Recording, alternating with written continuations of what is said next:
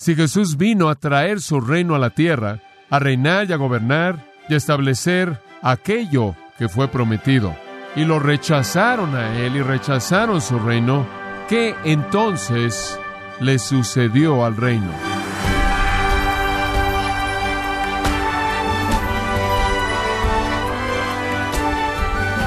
Le saluda su anfitrión Miguel Contreras dándole la bienvenida, gracias a vosotros, con el pastor John MacArthur. Muchos cristianos son alentados con la maravillosa realidad de que su futuro está en el cielo. Ahora bien, ¿sabía que la Biblia enseña que el cristiano es un ciudadano del cielo aún durante su estadía en la tierra? Hoy, John MacArthur nos enseña que no debe esperar a llegar al cielo para vivir como si ya estuviera ahí. Parte de la serie Las parábolas del reino, en gracia a vosotros. Ahora, el maravilloso capítulo 13 de Mateo marca una nueva división en el Evangelio de Mateo. Es un punto muy claro de comienzo de una nueva sección de pensamiento. Nos abre una nueva perspectiva en el ministerio de nuestro Señor. Permítame ver si puedo explicarle esto. El Evangelio de Mateo está dirigido primordialmente a presentar a Jesucristo como el Rey, el Hijo de Dios, el Mesías, el heredero legítimo al trono de David, y comenzó en el capítulo 1 al mostrarlo como el que debía reinar porque él estaba en la línea mesiánica. Él de hecho es el Hijo de David. En el capítulo 2 su derecho a reinar fue afirmado por aquellos que fueron conocidos como los hombres sabios, los magos, y ellos afirmaron en su propio entendimiento de la profecía y a través de la dirección del Espíritu de Dios, ellos fueron guiados a confirmar que éste era el rey. Esto es afirmado de nuevo en el capítulo 3 por el testimonio de Juan el Bautista, quien fue el precursor preordenado del rey. Después en el capítulo 4, el rey de nuevo fue certificado por su conflicto con Satanás. Y el hecho mismo de que Jesús venció a Satanás conquistando el reino de las tinieblas fue un testimonio claro del hecho de que Él era el rey ungido escogido por Dios, porque sólo el rey de Dios podía vencer a Satanás. Habiendo entonces afirmado de una manera positiva en los capítulos 1 al 3 y de una manera negativa en el capítulo 4 que Jesús es el rey, él entonces habla con autoridad en los capítulos 5, 6 y 7. Él habla como un rey. Y usted tiene los principios de su reino en los capítulos 5, 6 y 7 en ese gran sermón del monte. Después en los capítulos 8 al 10 usted encuentra las credenciales del rey. Y allí están sus milagros, tres capítulos llenos de milagros. Son las credenciales proféticas. Conforme él una y otra vez, él se presenta a sí mismo como el rey en su poder sobrenatural. Y paralelo a sus credenciales en los capítulos 8, 9 y 10, hay un rechazo que se va incrementando. Es una situación muy extraña. Entre mayor es la evidencia de que Él es el rey, mayor es el rechazo, lo cual muestra la ceguera profunda del pueblo. Finalmente usted llega al capítulo 11 y Jesús denuncia a la nación pecaminosa de Israel por rechazarlo y les promete juicio severo. Después Él cierra el capítulo 11 con una invitación. Venid a mí todos los que estáis trabajados y cargados, y yo os haré descansar. Entonces, a partir del mensaje de juicio viene de nuevo el mensaje de gracia, una invitación. Y después, cuando usted llega al capítulo 12, el rechazo llega a su clímax y el pronunciamiento de juicio llega a su clímax también. Su rechazo final se resume en el hecho de que acusan a Jesús de ser satánico. Y Jesús entonces pronuncia un juicio final en contra de los líderes y dice, ustedes están más allá del punto de ser perdonados. Entonces, se ha probado que Cristo es el Rey, el pueblo lo han rechazado como el Rey, Él ha pronunciado juicio en contra de Él y sin embargo le ofrece una invitación a todo aquel que crea. Entonces, conforme usted se acerca al capítulo 13, la situación ha sido determinada. Israel ha rechazado al Rey. Israel, por lo tanto, ha rechazado al reino, porque usted no puede separar al reino del Rey. Durante siglos ellos habían esperado al Mesías, durante siglos habían esperado el establecimiento del reino de Dios en la tierra, habían esperado los tiempos de refrigerio, la restauración, el que se les volviera a conceder la gloria y la bendición que era del hombre antes de la caída, y cuando se les ofreció, la rechazaron. y la perdieron en esa generación. Y entonces, conforme usted llega al capítulo 13, usted entra a una dimensión nueva, a una perspectiva nueva en el ministerio de Cristo. Stanley Toussaint, en su comentario de Mateo, dice, sin ver que Jesús era el Mesías en sus palabras y obras, han separado al fruto del árbol. Fin de la cita. Y creo que esa es una afirmación importante, porque no es que ellos negaron sus milagros, no es que no estaban fascinados por sus palabras, no es que no estaban conscientes de su poder, es que nunca arrastraron el fruto a su conclusión lógica, lo separaron de la realidad de quién era Él. Y entonces, conforme usted llega al capítulo 13, usted ve la sombra de la cruz en el trasfondo. Ya en el capítulo 12, versículo 14, habían buscado destruirlo. Habían llegado al punto de querer solo matarlo. Han rechazado al rey, han rechazado su reino. Ahora, la pregunta que inmediatamente viene a mi mente y a la mente de cualquier lector inteligente o cualquier lector que está analizando es esta.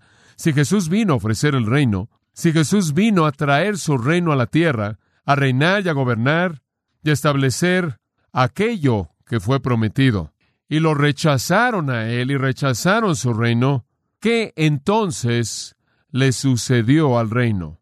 ¿Qué pasa ahora? Y esa es exactamente la pregunta respondida por el capítulo 13. Nos dice lo que va a suceder. Porque como puede ver, el reino no puede venir, escuche con atención esto, hasta que la nación de Israel reciba al rey.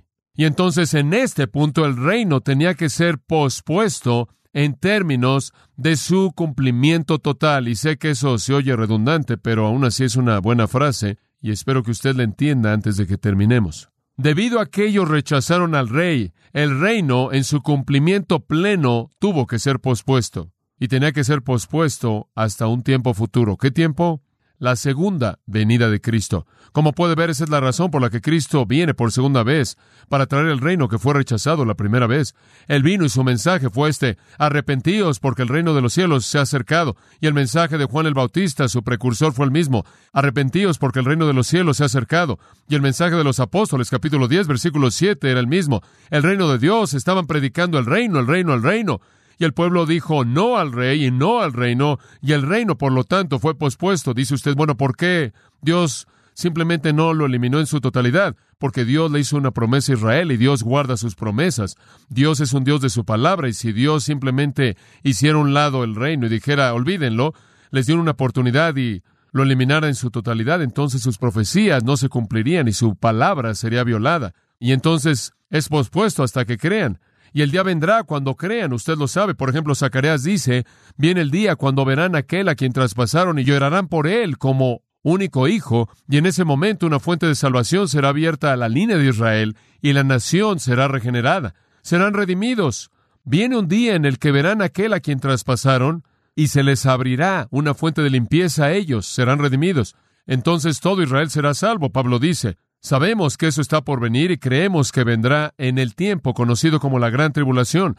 En ese entonces también, dice Apocalipsis 7, habrán tantos gentiles salvos que no podrán ser contados, y grupos innumerables de toda lengua, tribu y nación por todo el globo, y entonces tiene a la nación de Israel redimida.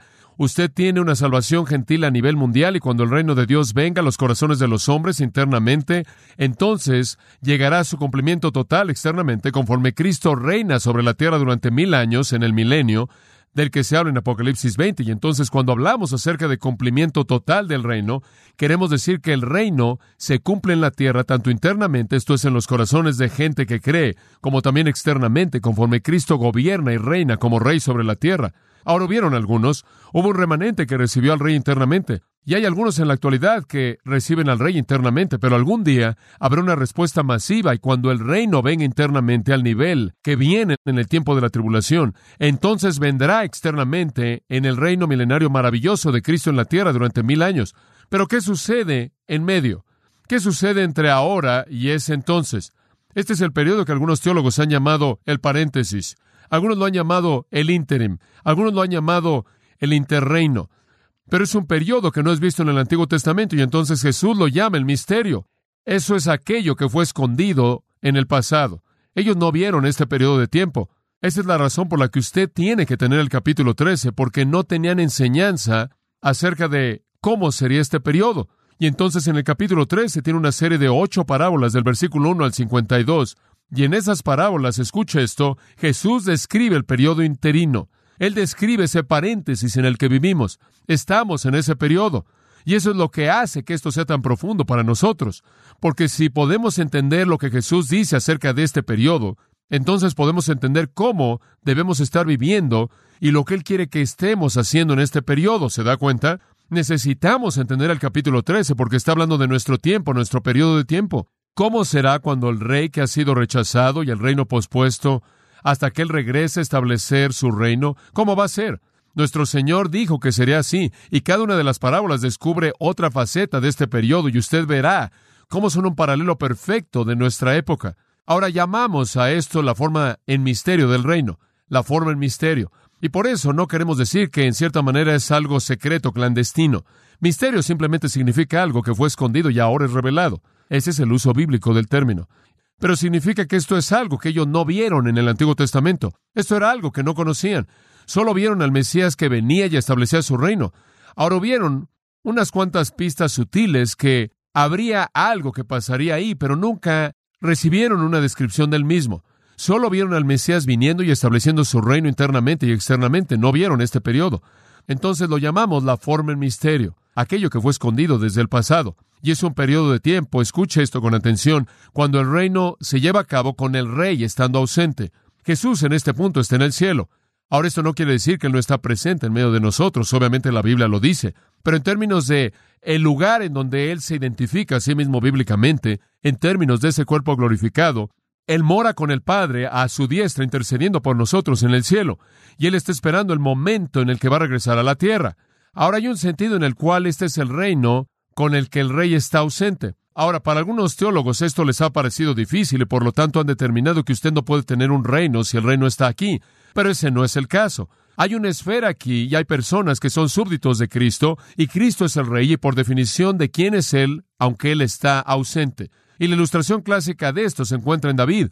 David todavía era el rey de Israel, aunque Absalón lo había rechazado, aun cuando Absalón estuvo a cargo de una revolución y lo rechazaron, aun cuando lo persiguieron al desierto y él se escondió para guardar su vida durante un largo periodo de tiempo, todavía él era el rey. Israel todavía era su reino. Él todavía tenía el derecho de gobernar y él todavía era reconocido como el monarca legítimo en los corazones de muchas de las personas del pueblo.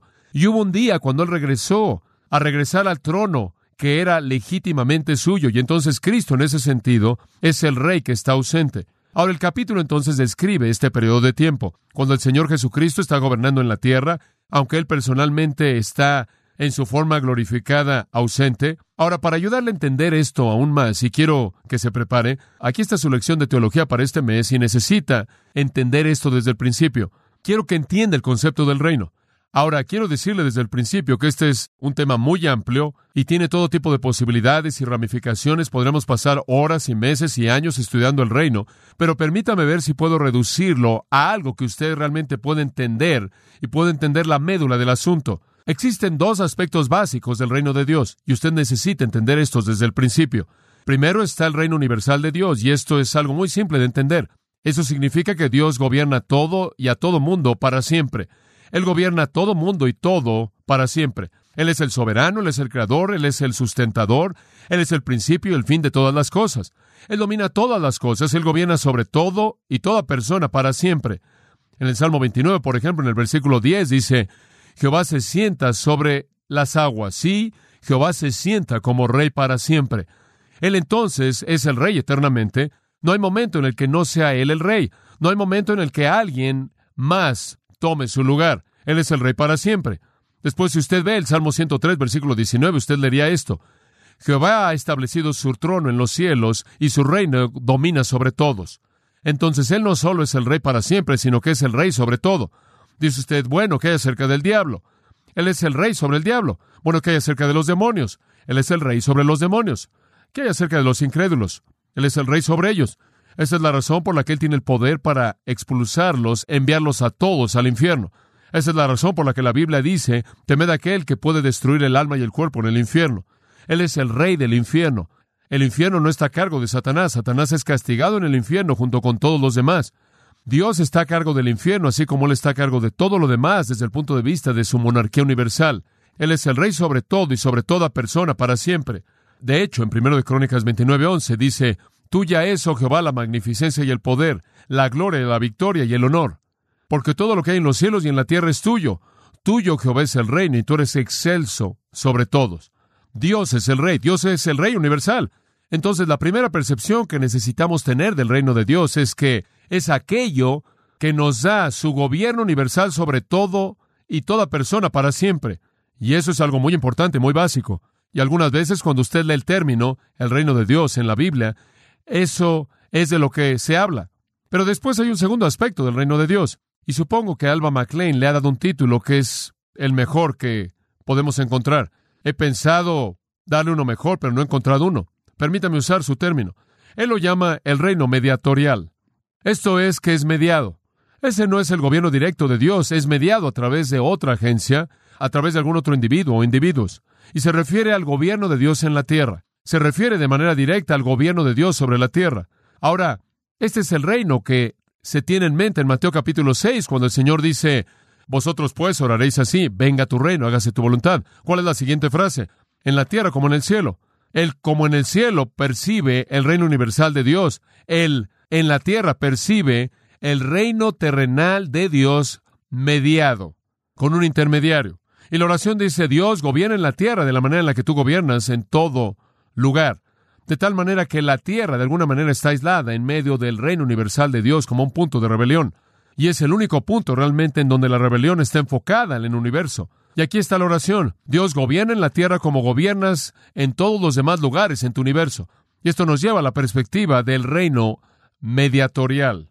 En el gran reino glorioso universal de Dios hay una pequeña parte donde hay rebelión. Ahora, cuando Dios creó el mundo, Él diseñó gobernar la tierra a través de instrumentos humanos. Ahora mantenga eso en mente. Esa es la clave. Él diseñó gobernar la tierra a través de instrumentos humanos. Los primeros, Adán y Eva, a ellos les dijo, enseñorense sobre la tierra, ¿no es cierto? Tengan dominio sobre todo lo que es creado. Ustedes gobiernan por mí. Ustedes son mis viceregentes. Ustedes son mis vicemonarcas. Ustedes son mis subreyes, por así decirlo. Ustedes gobiernan por mí. Ustedes median mi gobierno sobre la tierra. Y claro que cayeron presas Satanás. Y en ese punto la rebelión entró y Satanás se volvió el Dios de este mundo. Satanás se volvió el príncipe de este mundo. Satanás se volvió el monarca de este mundo. Y ahora en la tierra hay un usurpador gobernando, ¿no es cierto? Pero Dios entonces regresa y dice, todavía quiero mediar mi gobierno sobre la tierra. Quiero que mi voluntad sea conocida, quiero que mi palabra sea conocida, quiero que mis principios sean conocidos, quiero que mis estándares morales sean conocidos, quiero que la gente sean mis súbditos y entonces voy a llamar a personas a mi reino. Y él diseñó hacer eso y él lo hizo y lo ha hecho a partir de ese entonces. Dice usted, aún después de la caída, es correcto. Y si usted sigue el libro de Génesis, usted ve que Dios ejerció su gobierno sobre la tierra a través de los patriarcas, grandes hombres de Dios que conocían la mente de Dios, el corazón de Dios, la voluntad de Dios, y dieron expresión a su voluntad y corazón y mente al pueblo de su época. Usted los ve ahí, y usted puede arrastrar a los hombres que Dios usó. Usted puede ver a los Sets y a los Noés, y a los Abrahams, y a los Isaacs, y a los Jacobs, y a los Josés, inclusive a Melquisedec en un punto, y quien fue un sacerdote del Dios Altísimo. Pero Dios me dio su reino a través de ciertos individuos. Y después Dios llamó a una nación de personas quienes serían sus agentes humanos para mediar su gobierno. Y esa fue la nación de Israel. ¿Y cuál fue el llamado de Israel? El llamado de Israel fue darle al mundo la palabra de Dios, ¿no es cierto? Los estatutos de Dios, los principios de Dios, la mente de Dios, el corazón de Dios, y a llamar al mundo con el conocimiento del Dios verdadero, Deuteronomio 6.4. Y Dios en la nación de Israel particularmente llamó a profetas, ¿no es cierto? Y sacerdotes y reyes para que fueran sus instrumentos humanos clave para mediar su gobierno sobre la tierra. Y usted tiene eso a lo largo del Antiguo Testamento.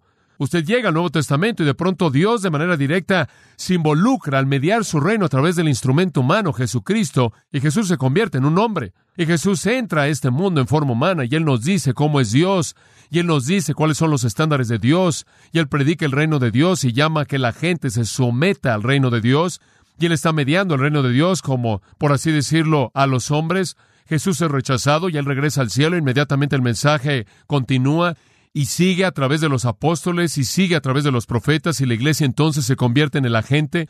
Y en nuestra época Dios está mediando su gobierno en la tierra a través de los creyentes que son morados por el Espíritu Santo. Y somos los agentes de Dios que hablamos la palabra de Dios para mantener en alto los estándares de Dios, para traer la voluntad de Dios a los hombres y la manera de vivir y de pensar y los valores morales de Dios. Y estamos aquí para llamar a los hombres a entrar al reino de Dios. Y habrá un día en el futuro, en la tribulación, cuando Dios ungirá a 144 mil judíos y esos judíos van a mediar en el sentido de que ellos van a llevar el mensaje de Dios al mundo.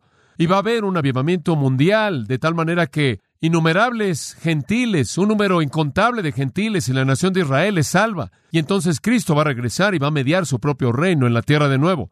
Y entonces ese reino, en últimas, ese reino mediatorial, va a fundirse de manera completa con el reino eterno, el cual es conocido como los cielos nuevos y la tierra nueva. Y todo lo que comenzó una vez en la creación terminará en esa fusión final y entraremos a la eternidad de esa manera. Ahora, ¿entiende usted un poco acerca de cómo esos dos reinos operan o esas dos facetas del mismo reino? Ahora, permítame hablar por un momento de este reino mediatorial, este reino que en la tierra es mediado a través de instrumentos que Dios escoge. Conforme usted ve el reino en la tierra como es definido bíblicamente, usted debe entender varias cosas. Y la primera es esta, que es un reino constituido de los verdaderos y los falsos. Si usted no entiende eso, usted se va a confundir mucho bíblicamente.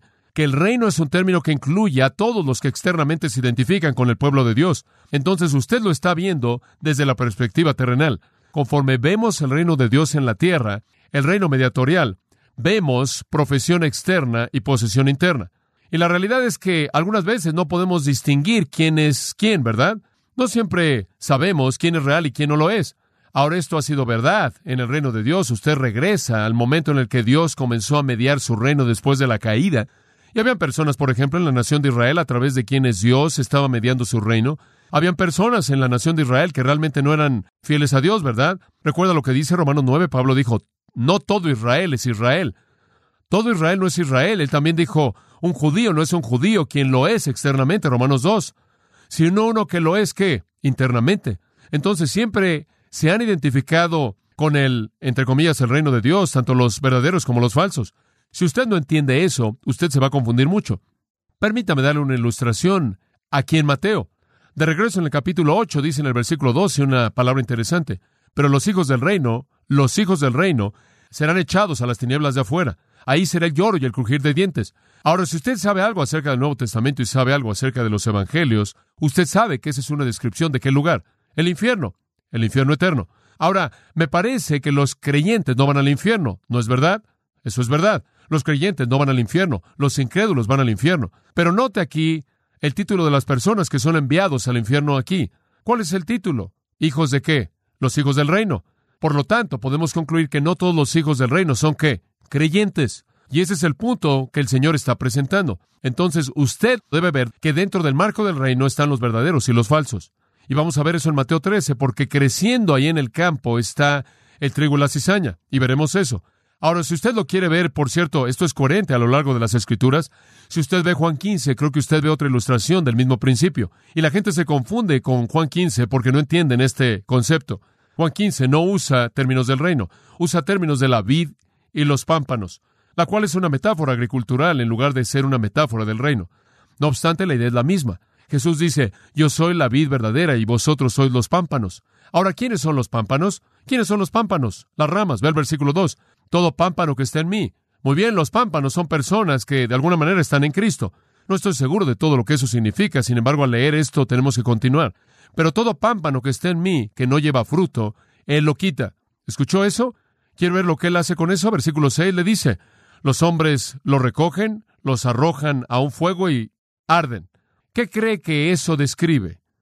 Adivine, el infierno. Eso describe el infierno. Ahora dice que un pámpano en mí que no da fruto va a ser arrojado al infierno. Y dice usted, espera un momento, ¿significa que usted puede perder su salvación? No, no, como puede ver, tiene que regresar al principio del reino, que usted puede estar en el reino y no ser del rey. ¿Entiende eso? Usted puede estar apegado superficialmente. Y creo que le está hablando acerca de un pámpano Judas en este punto, en donde el apego externo está ahí, pero es obvio que no hay vida y se manifiesta en el hecho de que no hay fruto. No hay fruto. Y este es el principio que usted tiene que mantener en mente conforme entra al Mateo 13, que el reino de Dios, mediado en la actualidad, conforme estamos viviendo en este periodo interino, este tiempo del reino en misterio, como en otras ocasiones en el reino, incluye a los verdaderos y a los falsos. Y algunos de los hijos del reino y algunos de los pámpanos que se apegan a sí mismas van al infierno. ¿Se da cuenta? Porque no había verdadera vida en ellos. No había una verdadera sujeción al rey ahí.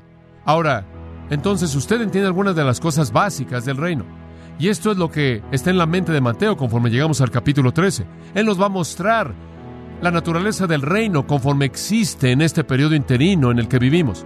Ahora permítame darle otro pensamiento de esto. El reino universal de Dios no tiene condiciones para entrar. ¿Escuchó eso? El reino universal de Dios no tiene condiciones para entrar. Si usted lo es, usted está adentro. Es todo mundo y todo para siempre. Pero el reino mediatorial de Dios tiene una condición. Usted no está en su reino de mediación a menos de que, según Marcos 1.15, usted se arrepiente y cree en el Evangelio. Eso es lo que dice. A menos de que se arrepiente y cree en el Evangelio. Si usted no hace eso, usted no está en el reino de mediación de Dios.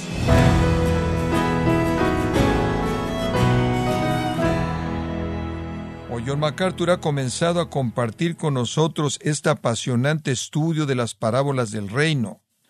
Como vimos, Cristo siempre explicó magistralmente de lo que se trataba su reino celestial. Parte de su estudio las parábolas del reino, aquí en gracia a vosotros. Estimado oyente, tenemos a su disposición el libro Parábolas, donde John MacArthur nos muestra que las parábolas de Jesús, más que herramientas de enseñanza, son las llaves secretas de los misterios del reino de Dios. Adquiéralo visitando gracia.org o en su librería cristiana más cercana.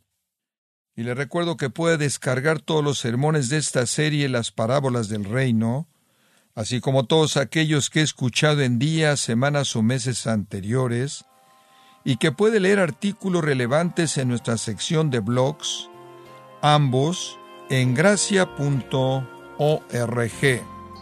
Si tiene alguna pregunta o desea conocer más de nuestro ministerio, como son todos los libros del pastor John MacArthur en español, o los sermones en CD que también usted puede adquirir, escríbanos y por favor mencione la estación de radio por medio de la cual usted nos escucha en gracia a vosotros. Es importante conocer no solo el país y ciudad de donde usted nos escucha, sino también la radio. Para quienes contactan nuestro ministerio por primera vez, pueden solicitar una copia del mensaje de promoción sin costo alguno, un mensaje por oyente únicamente. Si usted vive en los Estados Unidos o Puerto Rico, escríbanos a Gracia Vosotros, P.O. Box 4000, Panorama City, California 91412 o puede escribirnos a través del siguiente correo electrónico radio arroba gracia punto org. Queremos agradecerle su tiempo y sintonía en nombre de John MacArthur y del personal de este organismo e invitarle para que nos acompañe en la próxima edición y así juntos continuar desatando la verdad de Dios un versículo a la vez en gracia a vosotros.